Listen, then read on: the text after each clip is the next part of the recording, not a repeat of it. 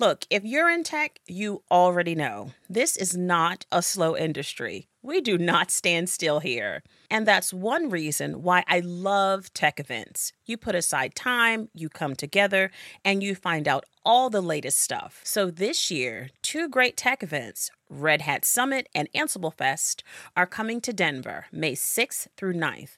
Come find out what's next for AI, for automation, and maybe for you. Save $400 when you register with the code RHPodcast. Just visit red.ht forward slash go to summit.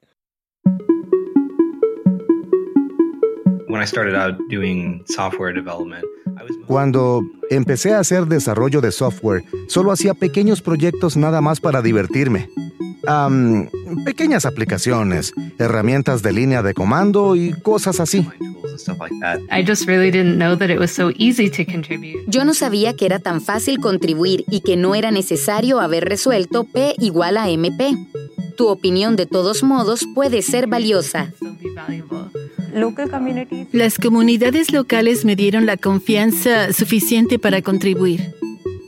Acabas de escuchar a Nolan Lawson, Lindsay Tulloch y Kanika Muraka, héroes de la línea de comando que superaron las dudas y el miedo de incorporarse a las filas del código abierto. Quiero contarte otra historia, la historia de Sharon Jitbarek, anfitriona de la edición en inglés de este podcast.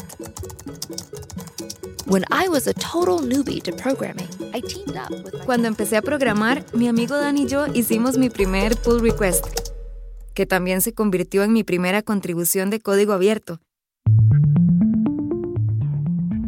Había oído mucho sobre las contribuciones al código abierto, había oído que era una sensación maravillosa y al mismo tiempo aterradora, y sabía muy bien que no todas las comunidades ni todos los mantenedores son amables. El proyecto en sí era muy bueno para una primeriza, solamente estábamos agregando una biblioteca de JavaScript para que las personas pudieran hacer un recorrido digital por el sitio web. Un proyecto bien definido, independiente. Y además, la ventaja era que si no funcionaba, estaba casi segura de que no iba a descomponer el sitio completo. Pero estaba muy nerviosa por el pull request. Dan y yo leímos los documentos de la biblioteca desarrollamos nuestro código.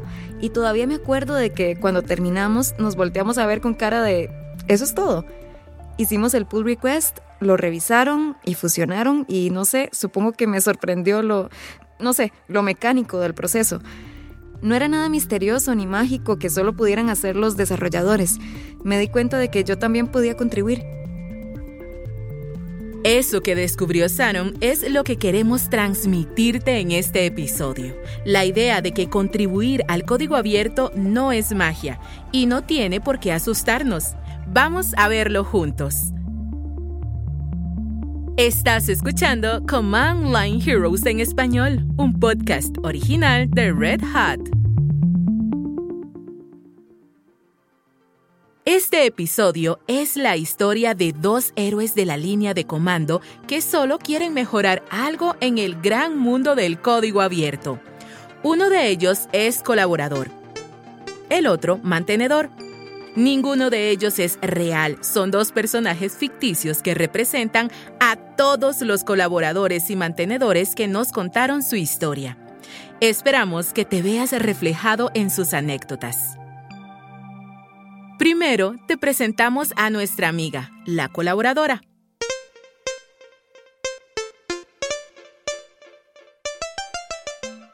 Está empezando sus contribuciones. Todos pasamos por ahí alguna vez. No conoce bien el proceso básico de trabajo, pero ve cierta necesidad y cree que puede agregar una característica que podría ser útil. Tiene muchas ganas de hacer ese ajuste, pero ¿cómo? Y luego, cuando ya te convenciste, ¿en qué debes pensar mientras te preparas para contribuir? Es maravilloso entusiasmarse con ciertos proyectos, pero ¿cuál es el caso de uso que quieres resolver? Vincent Batts es director de tecnología de Kimbulk y tiene experiencia en la arquitectura de los contenedores. Cuando llegan nuevos colaboradores, los alienta a que busquen la intención de sus contribuciones a que encuentren el nicho donde tú y tu proyecto cobran sentido. Creo que generalmente cuando queremos contribuir a un proyecto es porque tenemos una relación recíproca con él. Te ayudó con alguna necesidad que tenías y conforme lo utilizabas, te diste cuenta de una necesidad del proyecto y encontraste una manera de resolverla. Y así se establece la relación, incluso si es una comunidad de personas. Por ejemplo, Terminé armando una caja de Slackware Linux porque un amigo me lo recomendó. A mí me ayudaba a hacer lo que quería y terminé ayudándolos a empaquetarla para la comunidad de Slackware Linux. Y terminé convirtiéndome en mantenedor y colaborador de ese proyecto, no porque quisiera ser colaborador de esa comunidad de Slackware Linux, sino porque era lo más adecuado para mi otro proyecto, el caso de uso que yo estaba tratando de resolver. Creo que eso le sucede mucho a muchas personas. Quieren escribir una base de datos para su caso de uso particular y descubren que funciona bien en Golang y se dan cuenta de que escribieron una base de datos con tan buen desempeño que pudieron contribuir con correcciones o mejoras a Golang para ayudar a que su base de datos se ejecutara más rápido. Así que puedes encontrar tu pequeño nicho y dejar que crezca de forma natural. Lo importante es empezar. No es necesario esperar a que obtengas un título ni a que te sientas con absoluta confianza. Si necesitas experiencia directa escribiendo códigos o documentos, o incluso como administrador de sistemas para un servidor web de bases de datos de backend, bueno, la mayoría de esas comunidades funcionan con voluntarios. Simplemente vas a algún proyecto como Debian, eh, Fedora o el que sea. Y esas comunidades tienen configuradas páginas con documentación.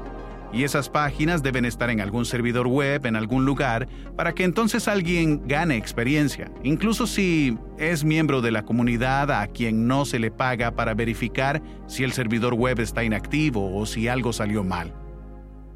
Vincent hace énfasis en la naturaleza igualitaria del código abierto.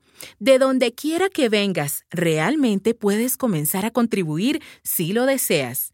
Puedes ir adquiriendo reputación si eso quieres. Una vez que se fusiona alguna de tus contribuciones, tu nombre queda vinculado. Eso significa que demostraste públicamente que realizaste alguna mejora en algún lugar, lo cual es increíblemente importante. He trabajado con gente que reparaba televisores y con profesores que no tenían un trabajo técnico cotidiano y que estaban muy presentes y contribuían mucho en la comunidad. Pero por otro lado he trabajado con desarrolladores que a veces han tenido 30 años de experiencia en desarrollo, pero nunca habían contribuido públicamente al código de ese modo.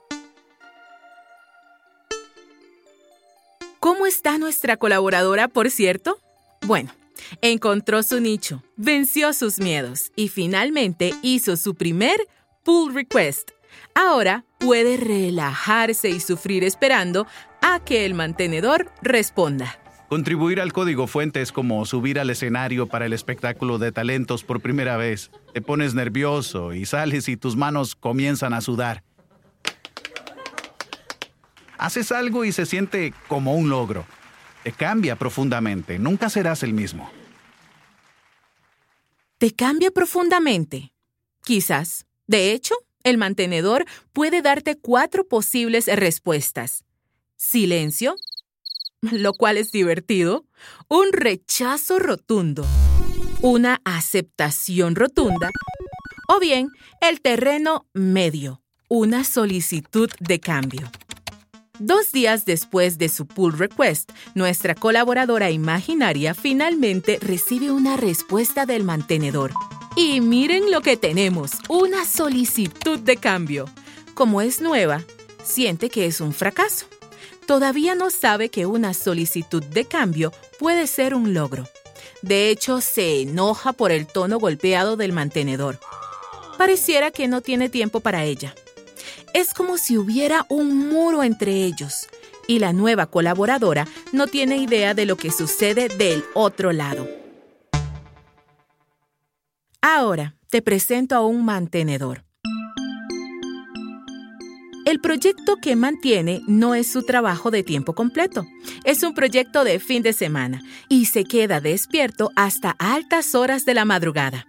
Muchas noches pone prioridades a los problemas y le recuerda a la gente que actualice los documentos cuando hacen pull request. Ya sabes, tiene mucho en sus manos.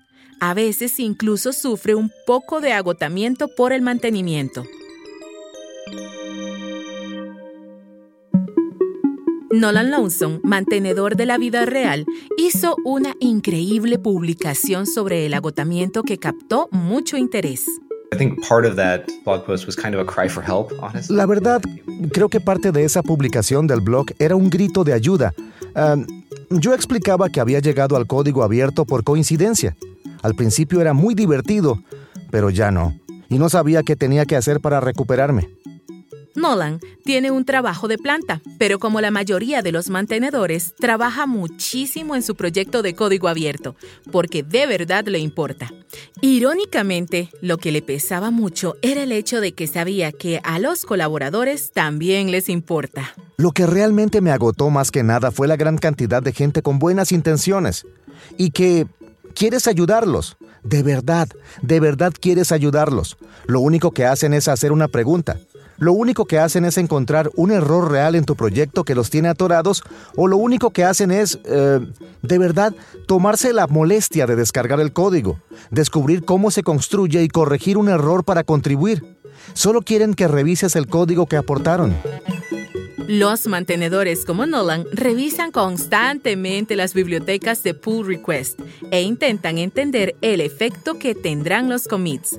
Empujan a los colaboradores a que den su mayor esfuerzo en el trabajo, a que se ajusten a las limitaciones internas, a que contribuyan de maneras que sean más significativas para los objetivos principales del proyecto. Entonces, es probable que los mantenedores no sean los monstruos que deban poner nerviosos a los nuevos colaboradores. Se rompen el lomo intentando resolver todo. De hecho, muchos mantenedores incluso se toman el tiempo de etiquetar algunas cosas como reservadas para principiantes, para que los novatos tengan oportunidades para empezar. Sin embargo, a fin de cuentas, el alcance de todos los pull requests y commits se vuelve abrumador. ¿Cómo evitar eso? ¿Cómo crear procesos que ayuden a los mantenedores? Una de las soluciones es crear un proyecto de código abierto con una comunidad sólida como Fedora. El líder del proyecto de Fedora, Matthew Miller, nos explica lo que atrae a los mantenedores y colaboradores al proyecto. Gran parte de Fedora no tiene que ver con el desarrollo, sino con todo lo que gira en torno al desarrollo. Y, de hecho, eso es lo que realmente sucede en la informática o la ciencia de la computación en general. Y tal vez para el código abierto no, no haya suficiente de eso, de ese tipo de personas que tengan una función de soporte en torno al código abierto. Pero, ¿y cómo es ese soporte? Uno de los cargos remunerados que tenemos, por ejemplo, es el administrador del programa de Fedora que ayuda a que se cumpla el cronograma y se asegura de que las personas hagan el trabajo administrativo.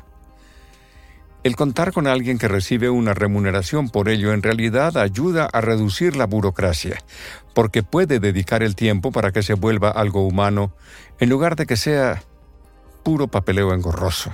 Creo que ese tipo de participación corporativa brinda estabilidad a algunas de las funciones que no se pueden garantizar con voluntarios. Es como los espacios de trabajo que usan los trabajadores independientes. Hay un área de recepción compartida, conexión Wi-Fi y café compartidos. El gerente lo administra y tú te dedicas a lo tuyo. Matthew nos contó sobre otra de las ventajas de Fedora. Ese modelo de trabajo evita que sientas que todo se va a ir para abajo si te tomas un descanso.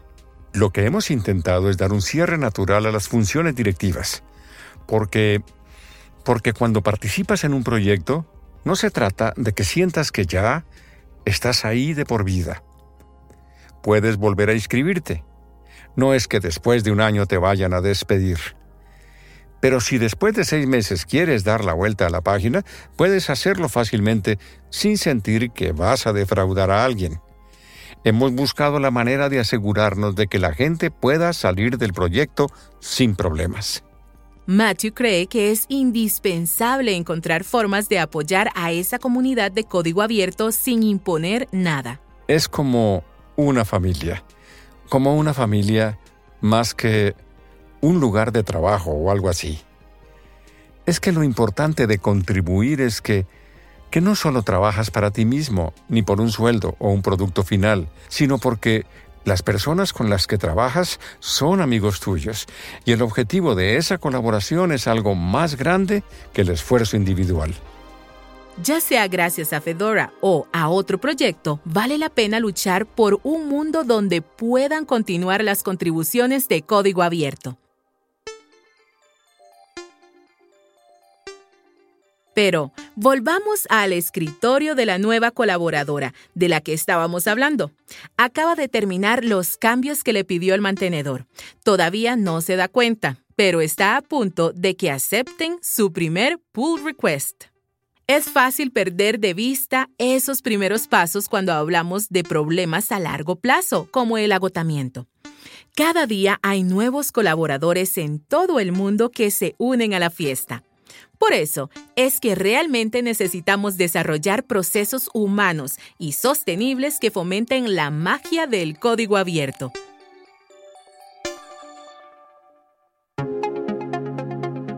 Al final, nuestra colaboradora y nuestro mantenedor trabajan juntos para que las cosas avancen. Pero hay una última parte de la historia. Recuerda que toda esa comunicación y retroalimentación dependen de las plataformas de desarrollo como GitHub y GitLab, que son lugares donde todos podemos reunirnos. Para saber cómo esas comunidades logran que ese trabajo sea posible, conversamos con Shannon Crabble. Shannon es desarrolladora de correos electrónicos durante el día, pero en las noches está aprendiendo desarrollo frontend. También es alguien que conoce de primera mano el valor de la comunidad. El año pasado participó en una celebración del código abierto que dura todo un mes y que se llama Hacktoberfest, una iniciativa para lograr que contribuyan más personas. En ese momento, Shannon recién comenzaba en el código abierto. Ahora que mm, recuerdo ese momento de octubre, sentía que no que no encontraba mucho en qué trabajar y que probablemente había otros principiantes que tampoco encontraban en qué trabajar. Tal vez si hago algo que sea relativamente fácil, van a poder practicar, aprender y mm, acostumbrarse a Git y GitHub. Creo que em, la parte más difícil es entender cómo funciona y practicar, cómo subo un repositorio, cómo comparto un proyecto, cómo hago pull requests y esas cosas. Logré que la gente contribuyera, me, me sorprendió, pero también me, eh, me dio mucho gusto. ¿Y no te pusiste nerviosa? Porque yo creo que si eres nueva y te expones incluso solo con tener el repositorio y punto, y de pronto hay gente que contribuye y tienes que hablar con ellos, revisar su código y tener opiniones, eso puede dar miedo. Creo que mm, al principio pensaba como, ay Dios mío, esto es una maravilla pero también ¿en qué carambas me metí? Me di cuenta de que había fusionado mi propio código en mi propio código. Hice un merge de mis propias pull requests y las envié al sitio y todo eso, pero no lo había hecho con las de los demás. Creo que no había hecho ningún pull request o un merge antes, así que me tuve que dedicar a ver cómo se hacía. En general, la complejidad de las fusiones es algo con lo que todavía tengo dificultades. Este, pero sí, tenía este torbellino de sensaciones. ¡Qué maravilla! Esto no sé cómo se hace.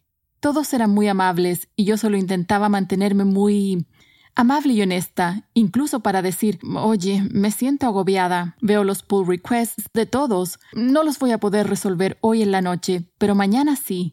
Y la gente parecía responder bien a eso. Sí, cuando mantienes un proyecto especialmente como desarrollador nuevo, significa que tienes que ser la persona más inteligente en el repositorio, porque básicamente estás calificando, juzgando y revisando el código de otras personas. ¿Se te ha presentado algún caso en que no sabías tanto como la persona que hizo el pull request? ¿Cómo lo manejaste? Qué buena pregunta. Sentía que si pensaba, uy, necesito ser la mejor desarrolladora, la más inteligente de la historia, me iba a bloquear. Yo creo que tuve suerte de no haber pensado eso cuando me metí en esto, porque más bien pensé, voy a intentar, voy a ver qué pasa. No necesitas tener 20 años de experiencia como desarrollador, solo necesitas tener idea, saber cómo usar el software y estar dispuesto a aprender si no sabes. Definitivamente hubo una o dos pull requests que agregaron características excelentes a mi proyecto y la verdad, si el código se descomponía, yo no sabía cómo arreglarlo. Podía ver el código y decir, sí, no sirve, pero si había que construirlo desde cero, no habría sabido cómo. Pero creo que eso es algo bueno. Si la contribución fuera solo mía, podría... podría haber hecho cosas buenas, pero no tan buenas como lo que aporta la experiencia de otras personas al proyecto. Como mantenedora, ¿Qué has aprendido en el camino para lograr que el proyecto sea más accesible, más sencillo, para que sea más fácil contribuir? Claro, lo que creo que fue muy útil y que me hubiera gustado hacer desde el principio es configurar plantillas siempre que fuera posible y generar mucha, mucha documentación. Definitivamente agregué mucho a mi archivo README a medida que avanzaba y creo que tener un archivo README para comenzar es un paso muy importante incluso si solo son enlaces de, oye, echa un vistazo a nuestras pautas para contribuir. Creo que hice una plantilla para los pull requests, em, hice plantillas de misión. Haz clic aquí para ver los problemas actuales, em, para que la gente no envíe las mismas cosas varias veces. Hacer que sea lo más fácil o intuitivo posible. Creo que eso es un paso importante que puedes dar como mantenedor. Absolutamente. Los archivos README son muy importantes. Hay, mm, puedes hacer muchas cosas con esos archivos, porque pues al final de cuentas es un documento en blanco que le dice a la gente que lo lea. ¿Qué haces en ese documento? ¿Cómo lo estructuras para que realmente le sirva a la gente que busca contribuir? Creo que tenía muchos GIF en mi README. ¡Qué bien! Sí, tenía GIF. Creo que también tenía enlaces. Shannon había aprendido rápidamente qué importantes son las relaciones. Supo de inmediato que si la gente se concentraba e incluso la pasaba bien, el resultado sería excelente. Hay gente que hace cosas maravillosas con proyectos de código abierto, pero también creo que puede ser divertido decir en un proyecto, fíjate que hice unos murciélagos que se generan al azar en esta página cuando haces clic. Y me encanta que haya tantas, tantas cosas distintas que la gente puede hacer. Si te gusta mucho hacer cosas artísticas y divertidas, puedes hacer la función para generar murciélagos. Pero si quieres limpiar, también puedes hacerlo. Si dices, yo me quiero concentrar en la documentación, me voy a dedicar a limpiar un poco esto para ayudar a todos mis colaboradores, pues también puedes hacerlo. Sí, yo intenté dejar en claro que cualquier contribución que quieras hacer está bien para mí. Si encuentras una falta de ortografía y quieres corregirla, perfecto. Si notas que un enlace está roto y quieres solucionarlo, excelente. Si solo quieres comentar este código para que sea más fácil de leer y comprender, perfecto. Eso ayuda mucho. Y qué maravilla que hayas tenido una experiencia tan positiva con la comunidad, porque hay muchas historias en que ese no fue el caso, ¿no? La gente en línea no era precisamente gentil, acogedora ni amable, sobre todo con los novatos. ¿Qué crees que ayudó a que tu comunidad fuera un lugar más agradable en comparación con otras comunidades? Simplemente el hecho de que fuera algo informal. Si quieres contribuir, perfecto, puedes hacerlo. Si no, también. Yo realmente creía que el código abierto era de dar miedo, em, que tenías que tener mucha experiencia y conocer muchos lenguajes complicados, o el front-end, el back-end y todo lo demás para poder contribuir. Absolutamente. ¿Cómo ha cambiado tu idea del código abierto con tu participación en Hacktoberfest? Ah, bueno, definitivamente mejoró la idea que yo tenía. Como dije, tuve una gran experiencia y espero que toda la gente que participó en mi proyecto de alguna manera u otra también haya tenido una buena experiencia. Em, sin duda me ha dado el, el impulso para querer probar cosas como esa más seguido, incluso si no llegan a nada, porque ahora me parece más fácil. Maravilloso. Esto es importante. Miles de personas de cientos de compañías y algunas que no pertenecen a ninguna compañía contribuyen al kernel de Linux. Eso significa que un ejército entero de héroes cotidianos se encarga del mantenimiento de Linux, que básicamente maneja Internet. Si tienes muchas ganas de empezar tus contribuciones al código abierto, tal vez sea bueno obtener más información sobre la comunidad de Fedora. En el próximo episodio hablaremos del despiadado proceso de errores de Darwin y de la belleza de los errores en el desarrollo del código abierto, cómo nos atormentan, nos guían y nos hacen mejores. Command Line Heroes en español es un podcast original de Red Hat. Escúchalo gratis en Spotify, Apple Podcast, Google Podcast o donde más te guste. Hasta la próxima. Sigan programando. Hi, I'm Mike Ferris, Chief Strategy Officer. I've been a Red Hatter for about 25 years, and before your episode starts, I want to talk a bit about AI. The hot topic right now is foundation models. And those are important, but at Red Hat, we see them as just a piece of the larger AI infrastructure. And here's what I mean by that. Enterprises are built of hundreds or even thousands of applications. It's not hard to imagine a future in which those applications are being served by hundreds or thousands of models. Without a common platform for your data scientists and developers, without a way to simplify some really complex workflows as you train, tune, serve, and monitor models, it can get overwhelming pretty quickly. And that's why we've built Red Hat OpenShift AI, a platform where everyone is working together on the same page to build and deploy AI models and applications with transparency and control. Find out how at redhat.com.